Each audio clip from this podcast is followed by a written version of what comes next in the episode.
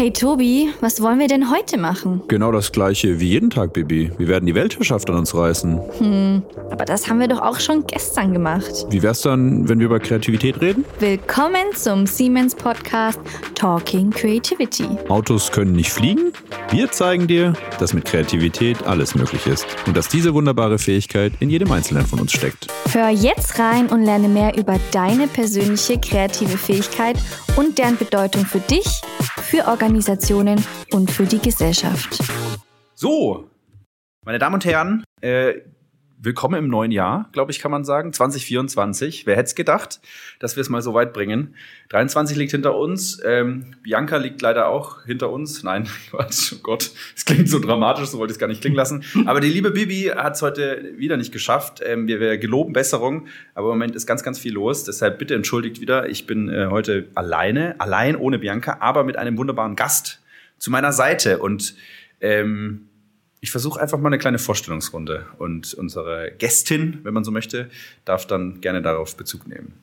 Liebe Gäste, heute haben wir eine ganz besondere Person bei uns. Das ist eigentlich immer Biancas äh, Form, immer ganz besonders zu sagen und das sehr häufig, die in der Welt der Wissenschaftsjournalistik und Illustration zu Hause ist. Seit geraumer Zeit ist sie für die Kommunikation von Themen aus der Siemens Forschung verantwortlich.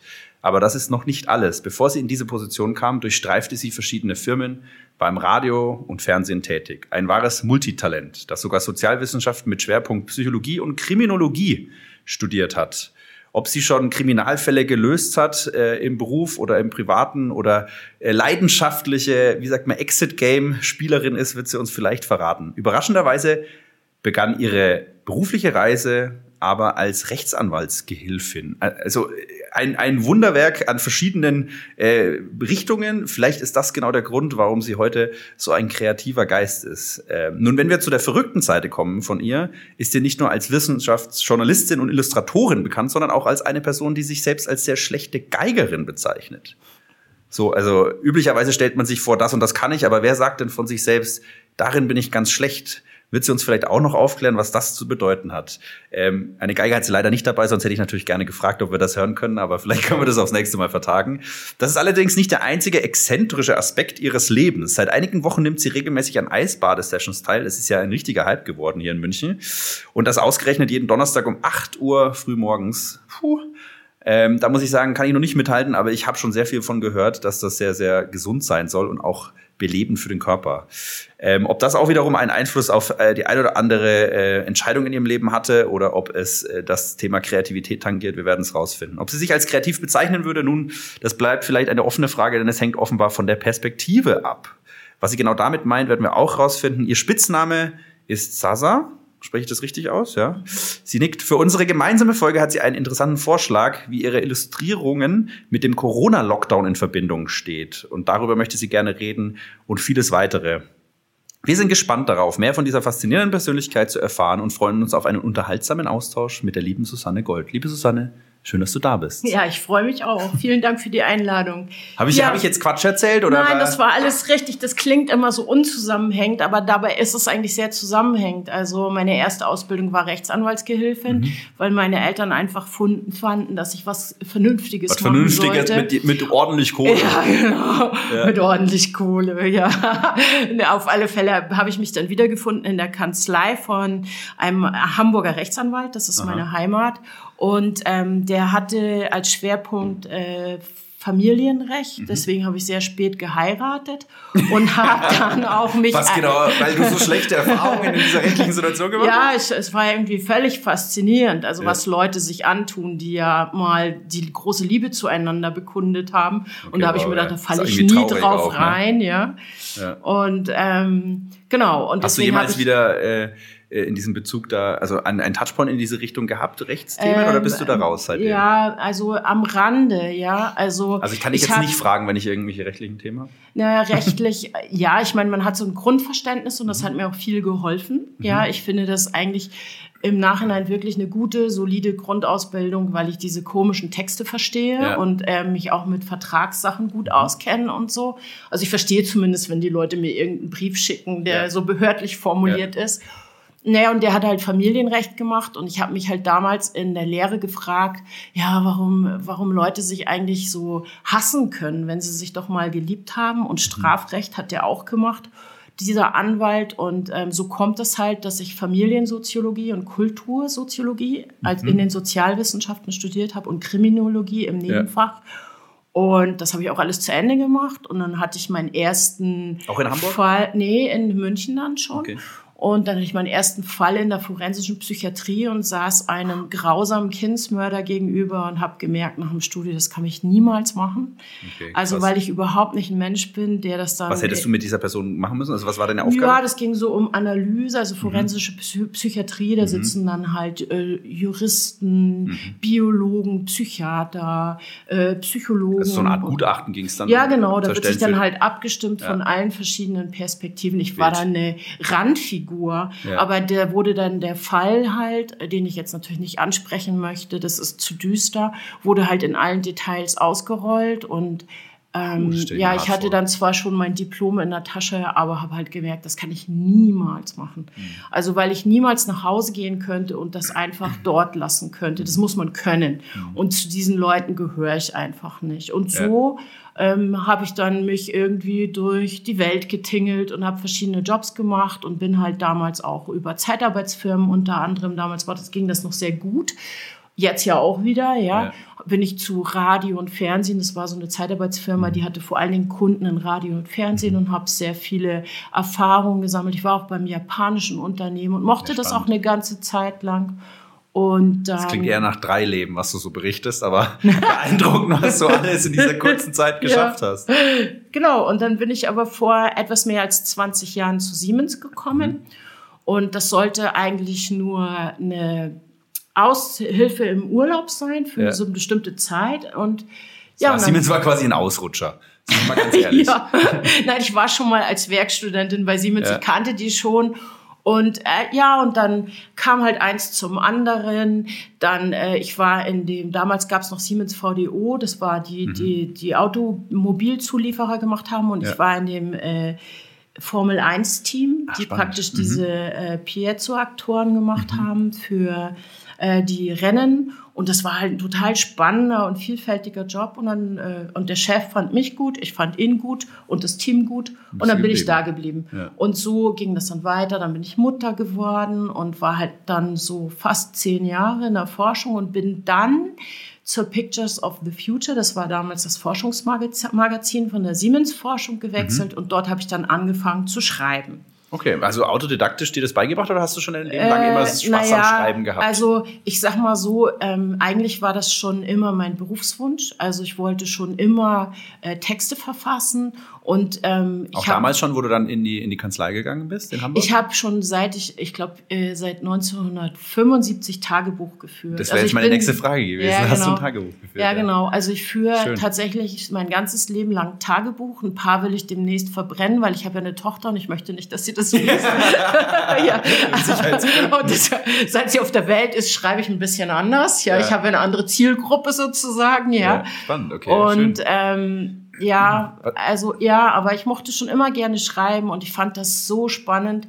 Und ich muss sagen, ich bin auch, ich fühle mich so zu Hause da. Ich finde einfach die Forscherinnen und Forscher von Siemens, die sind so idealistisch und die haben so ein tolles äh, Mindset. Die wollen wirklich was bewegen. Und eigentlich bin ich dort irgendwie auch in, in meiner Blase angekommen, wenn man so will. Schön. Ja? Mhm. Spannend. Und du sagtest auch, ähm, also ob du dich auf die Frage, ob du dich als kreativ bezeichnen würdest, war dann die Aussage, ähm, glaube ich, von dir ähm, im Vorgespräch, ähm, dass es auf die Perspektive ab also ja. von der Perspektive abhängt. Was, was ja. meinst du damit? Erzähl mal. Also ich, äh, also ich glaube generell, dass jeder Mensch kreativ ist, mhm. weil ich glaube, dass wir diese Fähigkeit bekommen haben, um, um, uns an Krisen anzupassen. Also wenn wir mal überlegen, was ist eine Krise? Das ist eine neue Situation. und man muss irgendwas erfinden, um praktisch mit dieser neuen Situation Irgendwas umzugehen. Ja. Genau. Ja. Jetzt ist es aber auch so, dass Technologie ja eine neue Situation ist. Und ich nenne das immer die Resonanz, die menschliche Resonanz auf Technologie, aber die natürlich ganz viel auch in unserer Sozialpsychologie ändert. Also das älteste Beispiel für menschliche Resonanz auf Technologie ist eigentlich das Feuer. Wenn man Feuer als das betrachtet, was es ist, eine kreative Erfindung, mhm. dann ist die menschliche Resonanz, dass wir aufgehört haben, Angst vor Säbel Säbelzahntigern zu haben. Wir sitzen nicht mehr in der Höhle nachts und ja. äh, verstecken uns, sondern wir haben uns rausgesetzt. Komplett neuer was, Lösungsraum für neu, genau, neue Möglichkeiten. Und, ja. ja. genau. Spannend. Und was ganz Elementares ist geboren, was uns heute auch noch sozusagen in Atem hält. Wir lieben nämlich Narrationen mehr als Fakten, weil dann wurden sozusagen die Heldengeschichten geboren. Man hat sich praktisch in der Nacht die Erlebnisse vom Tag erzählt, wie man auf der Jagd war. Und noch heute hat man schlechte Karten, wenn man den Leuten mit Fakten kommen will. Man muss es in Geschichten verpacken. Weil, da würde ich sagen, in manchen Managementrunden ist man schon noch gerne auf der Jagd nach Fakten, oder? Auch bei Siemens, oder? Aber es stimmt schon. Also ich glaube, unterbewusst und der größere Hebel sind, sind Geschichten, definitiv. Aber ich glaube schon, gerade im Management äh, versucht man manchmal sehr stark auf, auf Zahlen zu gehen. Und das ist, glaube ich, ja auch aus meiner Sicht genau die Herausforderung beim Thema Kreativität, dass man den Wert oft oder das, was man da tut, in dem Moment vielleicht noch nicht in Fakten, in, in harte Kennzahlen packen kann, weil der Wert sich dann eher weiter in der Zukunft erlöst und man da vielleicht eher dieser Geschichte glauben muss. Das ist ja genau der Grund, ne? warum ist so ein Unternehmen wie Tesla so hoch bewertet oder wie auch immer. Das sind ja nicht die harten Kennzahlen, der, also die harten wirtschaftlichen Kennzahlen, sondern es ist die Geschichte dahinter, die erzählt wird, diese ja. Vision, an die geglaubt wird, ja. Und dann mhm. plötzlich ist ein Unternehmen deutlich mehr wert, obwohl es faktisch gar nicht so viel Wert ne, in, in rationalen Fakten vielleicht besitzt. Also von daher ist ein schönes Beispiel, du hast vollkommen recht, aber ich glaube, das ist ein ganz genau das Spannungsfeld in der Wirtschaftswelt eigentlich, ne? Narrative und Fakten. Ja, Spannend. ich meine, der Manager von morgen, der mhm. beschäftigt sich halt nicht nur mit Fakten, weil dann ist er ja total austauschbar. Auch ja. durch eine KI werden jetzt ja auch künstliche Intelligenzen tatsächlich als CEOs eingesetzt. Mhm. Also der Manager von morgen weiß das mit einer Narration zu verbinden. Ja. ja? ja. Cool. Ähm, wir haben noch ganz viel Zeit, glaube ich, darauf auch noch weiter einzutauchen. Eine Sache noch zur kurzen Vorstellung, was mich noch interessiert ist. Ähm, du hattest auch was angemerkt, wie das, das Thema Illustrieren oder Illustration mit, der, mit dem Corona-Lockdown zu tun hatte in deinem ja. Leben. Da gibt es ja. eine Geschichte dazu. Magst du die noch teilen? Ja, gerne. Ich habe eine Freundin, die ist Illustratorin beim Bayerischen Rundfunk mhm. und ich habe beim Rundfunk Illustratorin. Das ist ja spannend. Ja, weil die ja auch die Webpages, die ah, machen ja, okay. Illustrationen für die, für die Webseiten. Ja, ja okay. So und oder für so äh, Aber Infografiken. Ja, Bayerische Rundfunk hat ja auch Fernsehen, sorry. Ich bin ja, die ist auch beim Fernsehen. Eben. Ich, ich meine so, ich mein so Bayerischer Rundfunk okay. ist ja Radio, dachte ich mir so Illustration, okay. aber die haben ja auch Fernsehen. Ja, Entschuldigung genau. bitte, lieber Bayerischer Rundfunk, es tut mir leid, toller Fernsehsender. Genau, und die Angela ähm, und ich, wir sind halt befreundet und sie hat Kunst studiert und macht das dort als Beruf. Und ich habe schon vor Corona angefangen. Und zwar, ich wollte Sketchnoten lernen, weil ich mhm. das so cool finde. Weil wenn ich jetzt mit einem Forscherin oder einer Forscher, ja. mit einem Forscher spreche, dann sitze ich immer da und schreibe mit. Ich habe zwar mal Steno gelernt, ganz früher als ja. Rechtsanwaltsgehilfe, das macht man ja nicht mehr, habe ich auch vergessen. Und dann habe ja. ich überlegt, wie kann ich das jetzt machen? Und dann habe ich angefangen mit Sketchnotes und hatte schon echt einen Flow. Das war so ein Jahr cool. vor äh, Corona, vor dem ersten Lockdown. Und dann kam der Lockdown und dann hat die Angela zu mir gesagt, pass auf, kauf dir doch ein Tablet, ich zeig dir, wie man digital zeichnet. Ja, und so habe ich meine ganzen Lockdowns verbracht. Ne? Ich hatte einen Flow, ich habe es gar nicht so mitgekriegt. Ich habe irgendwie also bestimmt Tausende von Stunden geübt, ja. Und ähm, bin dann aber so gut geworden, also es ist eher Technologie als Kreativität. Gut, ja. man muss natürlich einen Einfäller haben, aber man, also früher musste man ja auch gut zeichnen können, was, äh, wo ich auch zum Beispiel jetzt wieder zurück drauf komme, dass ich wieder anfange mit Stiften im Buch zu zeichnen.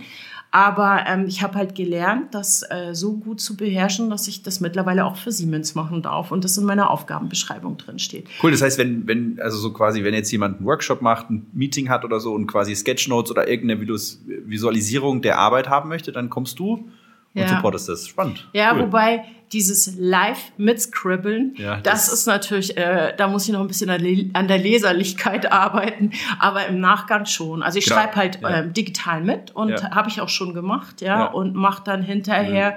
für über die Vorträge eine Sketchnote. Ah ja, cool. Mhm. Wow, okay. Spannend. Jetzt sind wir ja im Podcast Talking Creativity, ne? Mhm. Da geht es, ach oh Wunder, natürlich um das Thema Kreativität. Und ähm, wir lieben immer diese Eingangsfrage. Ähm, und wir haben schon ein bisschen ähm, dieses Thema gestriffen, würde ich sagen. Aber liebe Susanne, die Frage an dich natürlich, was, was ist denn für dich Kreativität? Also ich, Kreativität ist für mich eine anthropologische Konstante. Das eine, ist jetzt eine Moment nochmal. Eine menschliche Konstante. Also okay. Kreativität hat jeder. Ja. Und zwar für mich ist Kreativität unsere Fähigkeit, uns anzupassen an Krisen, an neue Situationen, an neue Realitäten, an Technologien, die draußen sind, ja. Und eben sogar so weit, dass wir das auch in unsere menschliche Kultur integrieren mhm. und unsere Sozialpsyche, also praktisch die erlernte Psyche, ja. ähm, verändern. Und deswegen glaube ich eben, dass jeder Mensch kreativ ist und dass es nicht so die super Kreativen gibt. Die haben andere Charaktermerkmale, weswegen sie auffällig werden. Aber es ist nicht die Kreativität. Kreativ ist jeder. Manche Leute haben sich halt abtrainiert, weil sie wie Roboter gearbeitet haben und das auch nicht erwünscht war in der Vergangenheit, aber das ändert sich ja gerade. Sieht man ja, ja daran, dass wir hier sitzen. So, ja.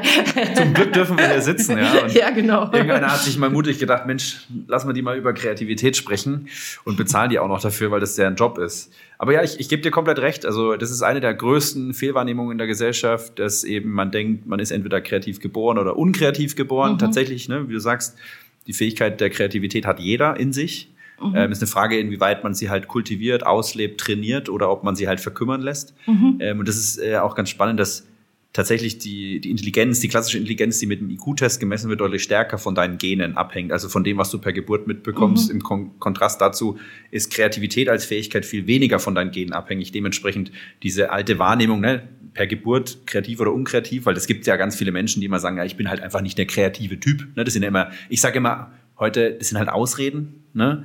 Ähm, aber bin ich voll bei dir, dass wirklich jeder Mensch kreativ sein kann und da das Ergänzende noch, was wir ja versuchen einzubringen von der, von der wissenschaftlichen Seite und von dem, was wir gerade bei Siemens zum Thema Kreativität tun, ist für uns, um es greifbar zu machen, ist Kreativität oder das kreative Potenzial, was du als Susanne erlöst, wie du sagst, eine Fähigkeit anzupassen sozusagen. So hast du es beschrieben, wunderschön. Wir sagen, es ist ein, am Ende ein menschliches Verhalten, mhm. was im Endeffekt genau zu dem Bild passt, was mhm. du eingebracht hast. Das heißt, das Verhalten von dir zeigt ja, oder je nachdem, welches Verhalten du zeigst, kannst du dich besser oder schlechter an die neuen Rahmenbedingungen, die sich irgendwie ändern, anpassen. Ja? Mhm. Und da haben wir, man habe ich ja lange genug an der, an der Uni in der Wissenschaft verbracht, haben wir eben äh, diese ganze Literatur gescannt und haben festgestellt, okay, es sind eigentlich am Ende tatsächlich 18 verschiedene Verhaltensweisen, okay. die dann, wenn du die Einzelverhaltensweisen verstehst, diese kultivierst, wann du natürlich welches dieser 18 Verhaltensweisen brauchst, ist immer noch dir überlassen, ist ja mhm. kreativ, ja, das heißt, mhm. ist ja kein Prozess, wo ich sage, die sieben Schritte, sondern muss man schon selber äh, verstehen, an welcher Stelle man was braucht, aber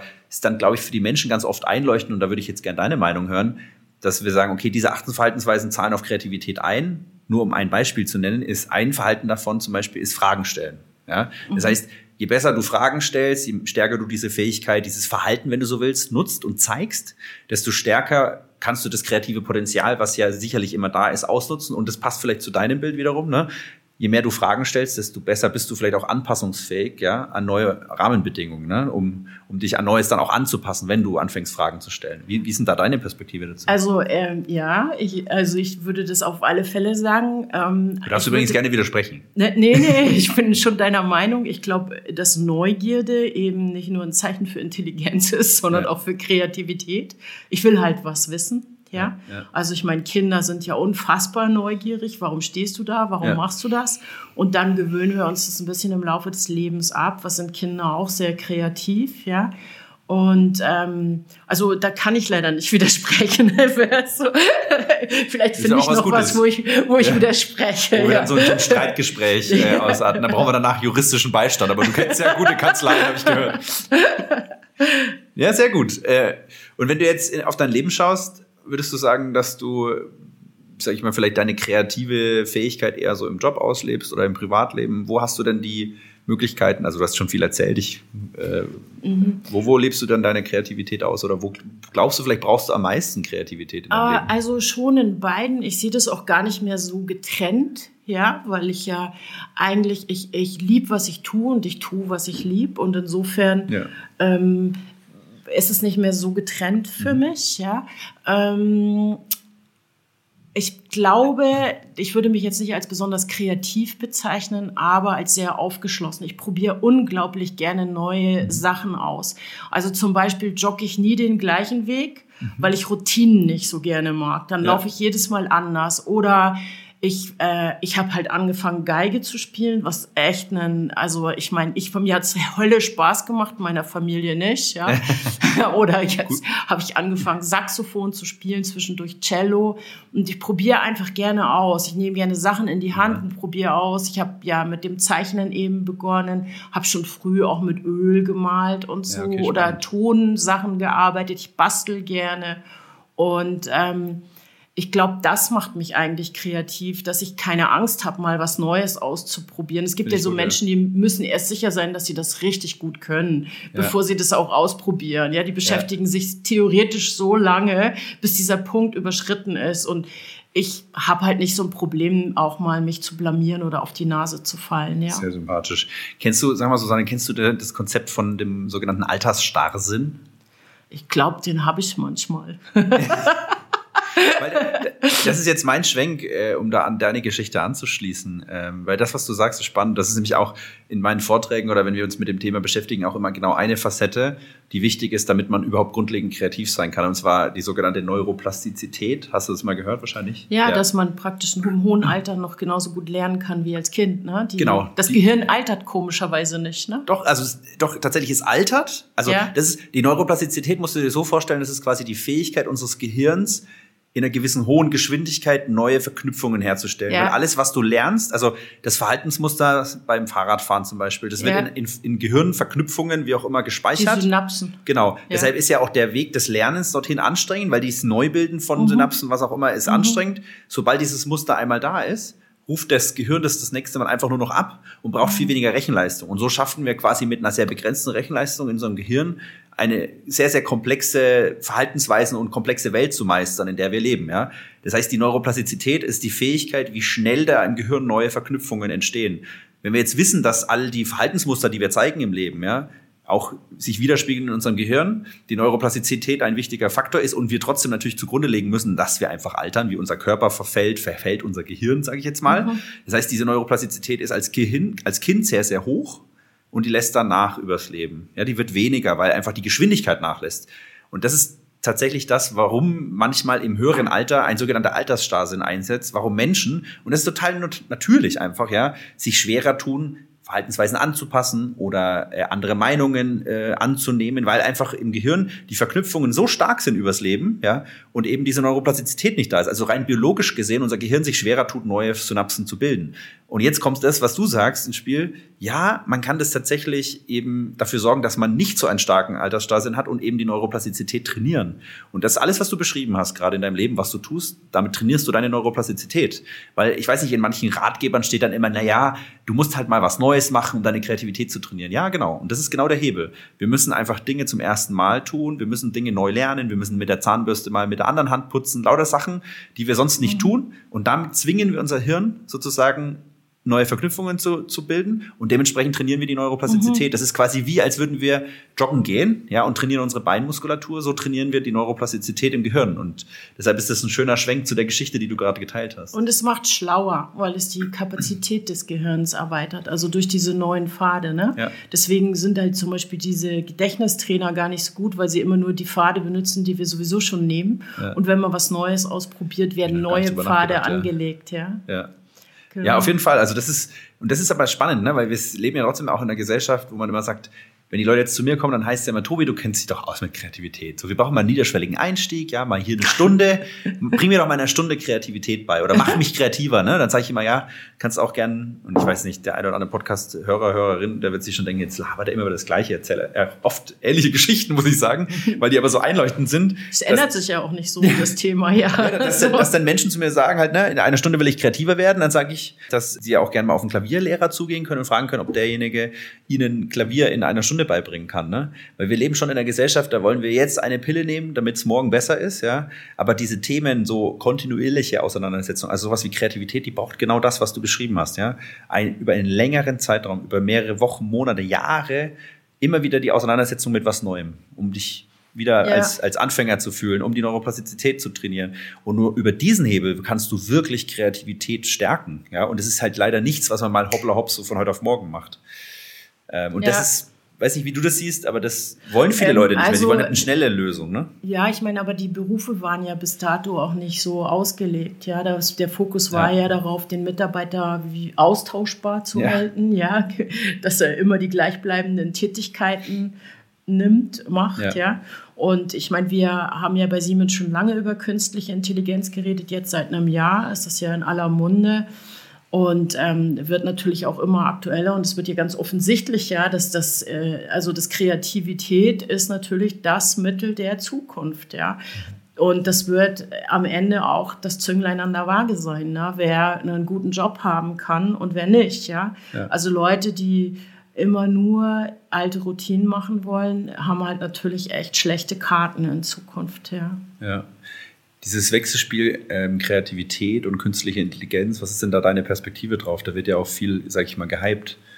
Ähm, die AI ist schon kreativer als der Mensch. Gibt es schon manche Leute, die das behaupten? Also das ähm, glaube ich nicht. Was ich eine interessante Idee finde, ist, wenn man jetzt zum Beispiel mal auf Gustav Jung zurückgreift, mhm. der ja von einem kollektiven, ein Psychologe, der Aha. von einem kollektiven Bewusstsein geredet hat auf Basis von seinen äh, Gedanken wurden zum Beispiel diese Archetypen, also Erzählungen, die in jeder Kultur und in jeder Zeit gleich sind. In der Kriminologie spricht man von einem natürlichen Verbrechen, das gibt es übrigens nicht. Alles, was mhm. bei uns verboten ist, war irgendwo legal, in irgendeiner Zeit oder irgendeiner Kultur. Aber okay. es, gibt die, es gibt Archetypen, zum Beispiel der Held oder der Kaiser oder sowas, ja, die in jeder Kultur vorkommen und in jeder Zeit. Und er sagt, wir haben ein kollektives Bewusstsein, mhm. ja, ein gemeinsames Unterbewusstsein. Und ähm, das wurde so ein bisschen belächelt. Also ich interessiere mich immer sehr für diese Randwissenschaften. Mhm. Und jetzt kann man das eigentlich wieder aufgreifen, weil mit so einer mit so einem Large Language Modell haben wir plötzlich so ein kollektives Bewusstsein. Ja. Also da geht unser Wissen rein und wir ja. können es abrufen. Mhm. Es fehlt natürlich das Weltwissen, das Körperwissen. Ähm, aber also ich würde auf keinen Fall äh, sagen, dass es irgendwie dem Menschen ähnlich wäre, diese Intelligenz, ja. Mhm. Und wenn du jetzt darüber nachdenkst, du stehst vor einer kreativen Herausforderung, wie siehst du denn da das Zusammenspiel zwischen, wenn man jetzt sagt, menschlicher Kreativität und einer künstlichen Intelligenz? Wo siehst du da den heutigen Stand? Wo siehst du Potenziale jetzt, wenn du mit diesen wahrscheinlich super spannenden Forscher und Forscherinnen sprichst bei Siemens, die damit sich auseinandersetzen? Oder vielleicht hast du auch selber Erfahrung aus deinem eigenen Alltag, wo mhm. du künstliche Intelligenz einsetzt? Ja, also ich kann halt viel schneller zum Beispiel Ideen umsetzen, weil ich mhm. gucken kann, gibt es das schon? Ja, wenn mhm. ich jetzt zum Beispiel eine Idee habe, und will wissen, hat schon jemand da ein Patent angemeldet, kann ich natürlich viel schneller nachgucken, was gibt's da? Oder hat schon mal jemand die Idee gehabt, die Lösung zu haben. Ich kann halt Sachen auch ganz anders miteinander kombinieren, ja, und was Neues, also diese kombinatorische Kreativität, wenn man so verschiedene Wissensgebiete oder Themen miteinander verknüpft, das geht natürlich ungleich schneller, weil man nicht mehr sich ewig durch Literatur wälzen muss. Ich weiß noch, ja. als ich studiert habe, musste ich immer in die Staatsbibliothek, habe ja. die ganzen Bücher nach Hause geschleppt, habe festgestellt, da ist nicht drin, was ich brauche, wieder ja. hin und so weiter. Das ist jetzt natürlich alles nur einen Mausklick entfernt. Ich, ich habe mich mal meiner, während meiner Doktorarbeitsphase, ich mich bei meinem Doktorvater mal beschwert, dass ich so schlecht Zugriff habe an diesen Online-Bibliotheken oder Online-Datenbanken zu irgendwelchen wissenschaftlichen Publikationen. Da hat er mich nur ausgeladen und gesagt, du kannst dir gar nicht vorstellen, genau das, was du sagst, ne, wie ich früher, als er seine Doktorarbeit geschrieben hat, ins in die Bibliothek ist, teilweise das Buch nicht mitnehmen durfte, dann dort Sachen abgeschrieben mhm. hat, wie also aufwendig es war, damals überhaupt an die Information zu kommen. Heute hast du wahrscheinlich keine Probleme mehr, an die Information zu kommen. Die sind alle da. Mhm. Heute hast du die Herausforderung, mit einer Über Übermenge an Informationen dann wiederum umgehen ja, zu können. Ja, das ist die ne? große Challenge unserer ja. Zeit. Worüber hast du geschrieben? Über Kreativität, aber genau, Kreativität. ja, aber aber sehr gut. Eine der wenigen Personen, die meinen Appell am Anfang ernst nimmt, Susanne. Vielen Dank für diese tolle Gegenfrage. Challenge mich. Ja, ich habe also äh, grundsätzlich Thema Kreativität. Also ich bin halt sehr stark an dem äh, an der Frage, wie entsteht etwas Neues gestartet, das im Individuum, also einzelnen Menschen, im Team und halt in einer Organisation, wo natürlich die Komplexität entsprechend steigt. Ja. Mhm. Ähm, und das aus verschiedenen Domänen, Perspektiven, weil Kreativität ist jetzt nicht eine Wissenschaft, die jetzt nur in der Psychologie ist oder nur in der Wirtschaftswelt oder so, sondern das Verständnis zu Kreativität ist in verschiedenen, sag ich mal, Forschungsrichtungen entstanden und zwar Neuroscience, ja, das ist halt, was passiert im Kopf, mhm. weil irgendwie die mhm. Ideen, Gedanken entstarten mhm. ja mal in unserem Gehirn. Mhm. Dann ganz viel, weil eben man Ideen und Kreativität ja im Team viel entwickelt, was auch immer, ist die ganze Sozialpsychologie natürlich, also Psychologie relevant zu verstehen, mhm. um dann auch mhm. Kreativität zu verstehen. Und dann als der letzte Baustein natürlich diese wirtschaftswissenschaftliche Welt und Innovationsmanagement, so Organisationen. Ne, das ist dann diese Ebene. Und an diesen, in diesen drei Domänen habe ich mich halt da reingewühlt mit der Frage, was ist Kreativität? Wie, was fördert es, was hemmt es? Und dann sind verschiedene einzelne Publikationen daraus entstanden, wo man dann mal eine Methodik angeschaut hat und die miteinander verglichen hat, um zu verstehen, was hat das jetzt für einen Einfluss auf die Creative Performance, wenn du so willst, mhm. oder ähm, sowas wie Teamkreativität, welchen Einfluss hat Vertrauen auf Kreativität oder diese Leadership-Perspektive zum Beispiel, welches Mensch, also Führungsverhalten hat welchen Einfluss auf die Teamkreativität wiederum. Also das sind ja auch, wenn man selber Forschung macht, ja immer nur kleine Nadelstiche ne, in irgendwelche kleinen Erkenntniswelten rein, die für sich genommen erstmal ja nicht den großen Wert äh, erzielen. Also das Verständnis von Kreativität, was ich heute habe und aus dem wir schöpfen, ähm, bei Siemens, das ist halt natürlich so das, was in all dieser ganzen Publikationswelt drinsteckt. Also ganz mhm. viel Forschung von ganz vielen anderen Leuten. Also nicht bei mhm. weitem nicht meine eigene, mhm. ne? sondern halt. Ja, das ist also früher war halt Informationsbeschaffung das Thema und heute ist es sie zu handeln. Genau. Ja. Genau. Das Relevante rauszufinden und ja. die Fake News, ja. die darf man ja auch nicht vergessen, ja. ja. Also gerade bei den Large Language Models erwarte ich eigentlich, dass die irgendwann ganz schön viel Blödsinn auch raushauen, weil es so viele benutzen, Shit in, Shit out, ja. Also muss man halt immer ein Auge drauf haben, ja, wie unser CEO schon gesagt hat, ja. Es werden die Leute sein, die damit umgehen können, die, die den Job wegnehmen, nicht die KI selbst, ja. Und das fand ich absolut genial, das sozusagen, ja. Also ich muss mich schon drauf einlassen, ich kann es nicht ablehnen. Ja. Na, aber, oder ich werde Handwerker. Das wird ja. auch noch lange dauern, ja. Ja, genau. Mhm. Wo, wo, verwendest du denn in deinem Alltag selbst irgendwie äh, KI an oder hast du da irgendwelche Fälle, wo du Also nutzt? ja, natürlich. Also ich nütze das zum Beispiel, ich halte ja Keynotes über künstliche Intelligenz und die Zukunft der Arbeit und ich habe die am Anfang immer per Hand illustriert und so. Und mittlerweile mache ich da so eine Kombi. Also ich habe verschiedene künstliche Intelligenzen, ähm, von denen ich mir Bildvorschläge generieren lasse und puzzle die dann neu zusammen okay. oder nehme dann ein echtes Bild dazu okay. und so. Und ähm, auch beim Formulieren zum Beispiel, ich mache mir immer so Handblätter pro Folie. Mhm. Da sage ich dann halt auch, klopfe ich meine Gedanken rein und sage, okay, mach mir mal daraus irgendwie einen Text, der gut klingt. Das geht einfach schneller, als wenn ich selber formuliere. Ja. ja. Also genau. eigentlich tatsächlich die kreative Leistung, wenn ich hier so zuhöre, steckt dann eigentlich bei dir oder liegt bei mhm. dir, die steckst du rein. Und die KI ist eigentlich wie so eine Art Werkzeug, was es dir leichter macht. Ne? Weil die KIs, ich bin sozusagen der KIs. Teamchef und ich habe ja, genau, mehrere genau, digitale so. Chefin, ja, und ja, ja, ähm, genau. ich habe mehrere digitale AssistentInnen. Sehr gut. ja. ja. das, ist, das ist nämlich das schöne Bild, weil was ich auch, also ich, ich, ich mag die Diskussion ja gar nicht so, dass halt, die, also ganz viele Menschen schreiben halt auf LinkedIn, also verbreiten tatsächlich Fehlinformationen, dass halt jetzt schon KI menschliche Kreativität outperformt und so weiter, was halt tatsächlich Quatsch ist. Also wir sind damit mit internationalen Forschern im Austausch, die sich tatsächlich mit, damit beschäftigen und halt noch keine Belege gefunden haben dafür. Ähm Nein, das, äh, also das ist, äh, ich finde, das erinnert so ein bisschen an den Hype bei den Virologen. Also als zur ja. Zeit Corona war plötzlich jeder Virologe und hat einen totalen Schmarren erzählt, ja. Also wir haben halt so diese Zeit, wo sich so Experten auch und Expertinnen Klar. selber es verkauft Geld. Es verkauft, ja. ne? Darum geht's naja, ganz ich glaube, das ist schon auch sehr inflationär. Ich glaube, also so langsam geht da auch. Also jetzt mittlerweile verkaufen ja Leute auch Schulung für diese Experten, wie sie besser verkaufen können und so. Also das spricht ja dann eigentlich auch schon für sich, dass es da davon ja. so viel gibt, ja. ja. ja ich sage immer, KI ist so für mich so der, der Kreativitätsbeschleuniger, weil wenn man das mal so als Bild sieht, sage ich, die Kreativität, glaube ich, liegt immer noch beim Menschen selbst.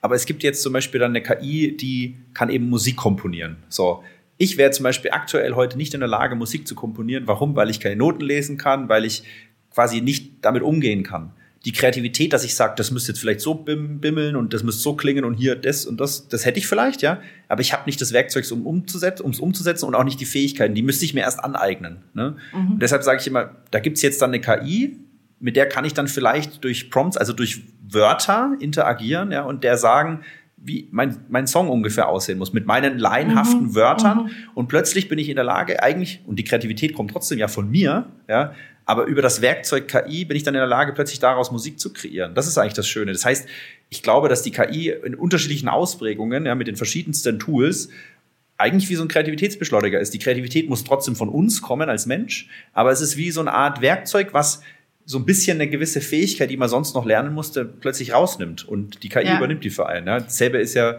bei anderen Themen wie Zeichnen, ja, oder wenn ich bei, bei Adobe Photoshop wie auch immer reingehe, dann musste ich früher halt ganz aufwendig irgendwas mit Brushes machen und das super können. Ja, jetzt kann ich halt irgendwas markieren und dann schreibe ich da rein, bitte hier einen See einfügen, dann fügt es mir einen See ein. Ja. Mhm. Da brauche ich jetzt plötzlich nicht mehr Stunden und Jahre irgendwie Photoshop trainieren mit Brushes und dass das schön aussieht, sondern ich habe halt im Endeffekt einen leichteren mhm. Zugang. Ne?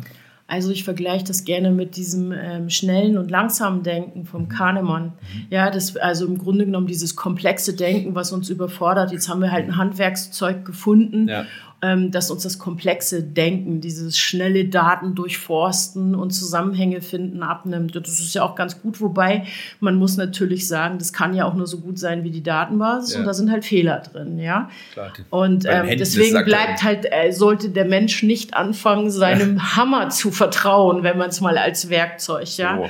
Das, also, ist, das, ist, die Gefahr wahrscheinlich aktuell, ja. Ja, und es wird auch überschätzt, nur weil die KI unsere Sprache spricht ist sie trotzdem nicht menschlich. Ja, wir ja. neigen, äh, das ist halt unsere Narrationsliebe, dass wir halt plötzlich denken, oh, das spricht ja meine Sprache, das hat ein Bewusstsein, dem kann ich vertrauen und das ist halt ein Irrglaube, ja. ja. Jetzt sprichst du was Spannendes an, äh, und zwar, du sagst auch äh, im Vorgespräch, dass, dass Menschen und ihre Geschichten dich faszinieren und ähm, das ja auch ganz viel mit einer kreativen Arbeitswelt zu tun hat. Und du hast es jetzt angesprochen, Narrative. Erzähl doch mal, was, was, welche Rolle haben denn sag ich mal, Geschichten, Narrative, diese ja. Thematik bei dir im Leben? Wie ist da der Bezug zu KI vielleicht und der Bezug zu Kreativität? Ja. Also Storytelling also, würde man ja, wahrscheinlich neudeutsch sagen, oder? Ja, also ich sammle ja in unserem äh, Online-Magazin der Utopiensammlerin, wir sind ja ein Verein, ja, ich habe das vor, äh, ich glaube 2017 habe ich das gegründet und es sind immer mehr Leute dazu gekommen und ich sammle Zeitzeugen. Da also haben wir Berühmtheiten, aber auch Otto Normalverbraucherinnen, ja.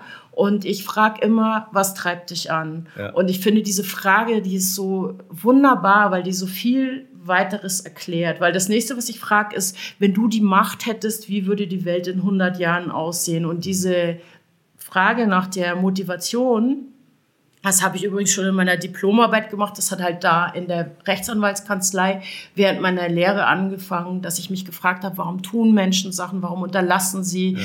warum streiten sie, warum geben sie nicht nach oder warum haben sie das Verbrechen begangen, was, was steht dahinter? Also es ja. hat mich schon immer irgendwie... Gründe für menschliches Verhalten eigentlich, oder? Das ja, so. das hat mich schon immer interessiert. Ja, ja das fand ich schon immer irgendwie spannend. Und ähm, wenn man die Motivation von jemandem kennt, kennt ja. man schon fast die Utopie von dieser Person. Das mhm. ist ganz interessant, wie das eigentlich so ein harmonisches Hast Ganzes ist. Hast du ein Beispiel dafür? Mm, also ich kann eher so über generelle Trends reden, weil ich habe das, habe jetzt nicht so so ganz, ganz viele im Kopf. Viele haben auch äh, Utopien, die tatsächlich dann ganz nah an Innovationen dran sind, obwohl die selber gar nichts mit Innovation zu tun was haben. Vielleicht musst du noch mal für unsere ZuhörerInnen noch mal kurz erklären, was du unter Utopien verstehst. Ach so, ja. Also ich frage halt die Leute so, was ist deine Utopie? Wie sollte die, wie sollte die Welt, der Verlauf der Welt weitergehen? Also wie möchtest du, dass die Welt in 100 Jahren aussieht? Und dann erzählen die das und ja. wir, äh, wir haben ja, sind ja eine Gruppe auch von Künstlern und das wird dann illustriert und online gestellt, ja. ja. Und ähm, genau, und deswegen weiß ich halt von vielen Leuten, was sie sich wünschen würden von der Zukunft. Auf die Idee bin ich gekommen, eben auch wegen der Weltausstellung im Jahr 1900. Da wurden auch solche, der Titel stammt auch daher, also in Paris war die, die Welt in 100 Jahren und Künstler haben halt Leute gefragt, wie sie sich die Welt vorstellen und die Zukunft haben die sich unglaublich technologisch vorgestellt. Also da wurde schon so viel erfunden, das Smartphone, Staubsauger, Roboter und solche Sachen. Es gab es alles schon in der Fantasie von Menschen. Und dann habe ich mir gedacht, boah, was, was würde ich wohl erfahren, wenn ich jetzt die Leute frage, wie die sich die Welt in 100 Jahren vorstellen? Und das Verrückte ist, die meisten, und das ist halt jetzt so qualitative empirische Sozialforschung, dass man halt versucht, aus diesen verschiedenen Erzählungen Idealtypen zu bilden und generelle Trends abzuleiten. Und ähm, viele träumen halt von einer sehr natürlichen Umgebung. Also niemand träumt mehr damit, mit einem Luxusraumschiff auf den Mond zu fliegen, wie das früher, also 1900 war, sondern die träumen eher davon, dass sie irgendwo auf einer Wiese ganz ruhig leben, wo eine Kuh daneben steht mhm. oder sowas. Zurück ja, eigentlich fast. Ja. ja, was faszinierend ist, es wird aber so sein, weil die ganze Technologie immer mehr in den Geräten verschwindet und die Wahrscheinlichkeit ist sehr hoch, dass wir eine sehr natürliche und ruhige Umgebung haben also wenn man Städte anguckt, da wird ja auch der Trend immer mehr, die Städte auch zu wie so ein, wie so ein Urban Farming und eben zu einem grünen Platz zu machen. Oder schauen wir uns an, jetzt ist der so ein AI-Sticker ähm, online gegangen, wie bei Raumschiff Enterprise, den man sich so ans Revers steckt. Der soll das Handy ablösen. Mhm. Ja, ich kann es mir noch nicht so richtig vorstellen, aber die Sachen werden immer kleiner und verschwinden immer mehr in den Geräten. Also wahrscheinlich wird das Laptop, was du vor dir stehen hast, ein paar Jahren im Museum stehen und du brauchst das gar nicht mehr. Ist ein mhm. Auslaufmodell. Ja. ja. Und ähm, insofern ist das vielleicht eine Zukunftsvision, die wirklich wahr wird. Wenn du von außen guckst, wirst du vielleicht denken, wow, das sieht ja aus wie 1800 und in Wirklichkeit ist das dann 2200 oder so, ja, ja. möglicherweise, ja.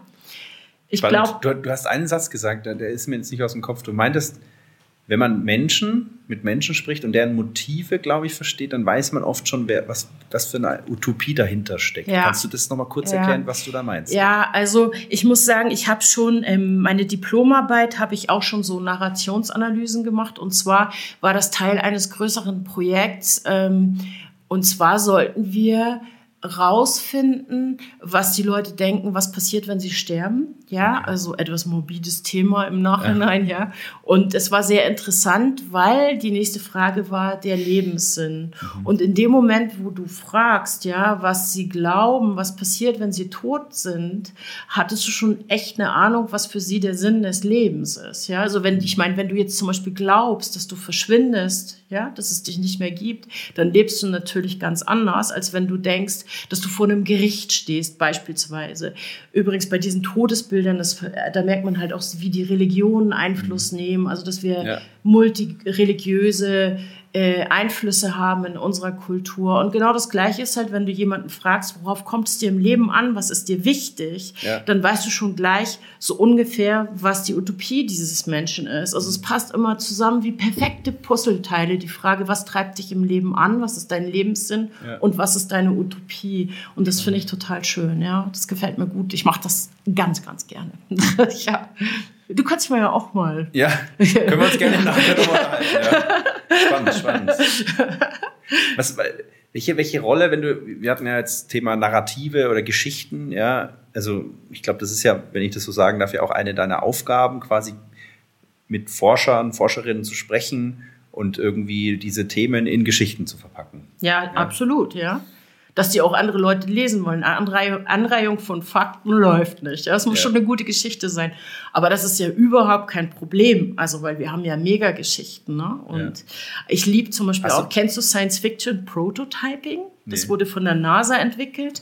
Ähm, also du nimmst halt praktisch aktuelle Forschung. Da hat mich übrigens letztes Jahr was total geflasht aus der UX-Abteilung bei uns. Und zwar, die haben so einen empathischen Avatar. Also einen Avatar, der mhm. Emotionen simulieren kann und aber auch deine lesen kann, so Mikroexpressionen, da geht so ein Gitter aufs Netz und so. Ich war auf der Veranstaltung von denen und habe später darüber geschrieben und das hat mich wahnsinnig beschäftigt, weil da kannst du natürlich deiner Kreativität freien Lauf lassen und das ist Science Fiction Prototyping, wenn okay. du ins, in die, ins Forschungslabor gehst und dir überlegst, wenn das fertig entwickelt ist oder dieser Prototyp, wo könnte der überall angewendet werden und mhm. wie könnte die Welt dann, was weiß ich, auf einer Zeitleiste von 10, 20 Jahren aussehen. Und das ist auch immer die letzte Frage, die meine Kollegin und ich, es gibt ja noch jemanden ähm, äh, bei uns, die über ja. Innovationskommunikation macht, ja die auch schreibt und es ja. auch schon lange macht. Und wir fragen immer am Ende auf einer Zeitleiste von 10 bis 15 Jahren, wo ist deine Forschung dann? Oder wie ist sie in der Gesellschaft oder in der Wirtschaft angekommen? Ja. Genau. Stell dir jetzt mal vor, wir nehmen all diese Geschichten raus. Stell dir mal vor, wir würden jetzt mit Forschern arbeiten, Forscherinnen arbeiten und wollen irgendwas Neues entwickeln und wir, wir sind nicht in der Lage, Dinge in Geschichten zu verpacken. Was wäre denn das für eine Utopie? Oder eine, eine, eine Vorstellung? Was würde da passieren aus deiner Sicht? Ich glaube, das geht gar nicht. Ich glaube, weil die Geschichte deines Lebens, wenn, also wenn du jetzt mal in die Forschung guckst, die Forscherinnen und die Forscher haben ja alle sehr persönliche Geschichten. Und ich glaube, die Geschichte ihres Lebens beeinflusst schon die Art und Weise, wie sie denken, ja. wie sie kreativ sind, wie sie auf Themen zugehen. Ja, ich meine, die haben ja auch eine Absicht. Die forschen ja nicht absichtsfrei.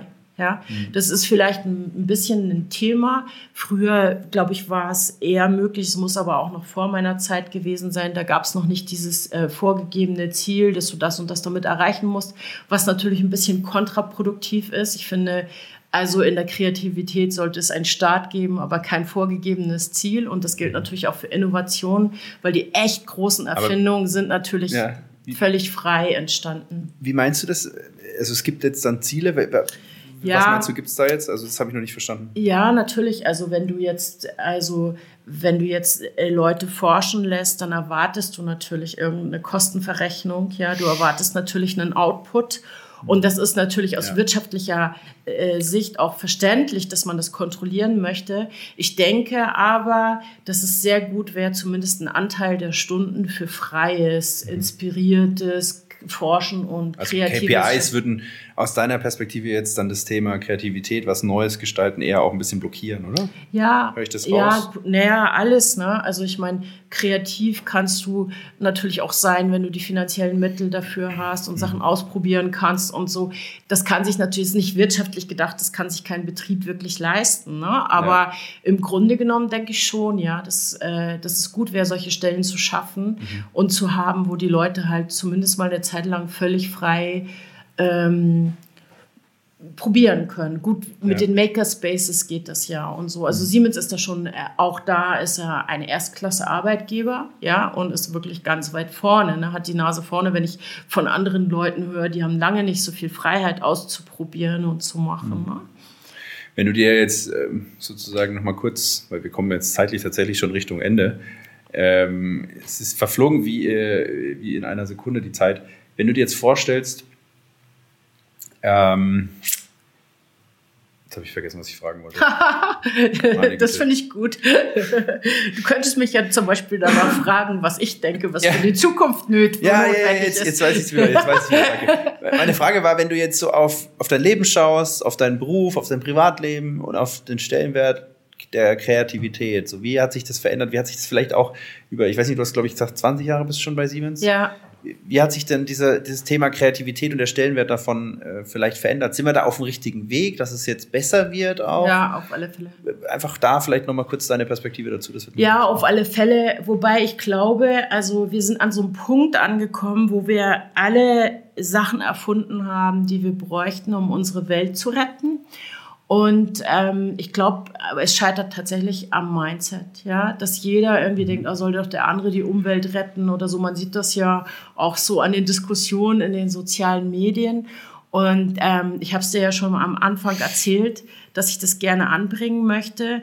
Ich bin gerade dabei, eine äh, Theorie zu entwickeln, die ich Aquahylomorphie nenne eine philosophische Theorie, die helfen soll, eine Brücke zu sein zu einem anderen Mindset, einem sogenannten Wasser-Mindset, weil ich davon ausgehe, dass Wasser das absolut drängende und nächste Thema sein wird. Ich glaube, das sind alles Peanuts, worüber wir jetzt reden. Mhm. Ne? So wer darf Diesel fahren und wer nicht. Trinkwasser, ja. ja. Trinkwasser, also bei uns ist es halt noch nicht so angekommen in der Gesellschaft, wird es aber definitiv.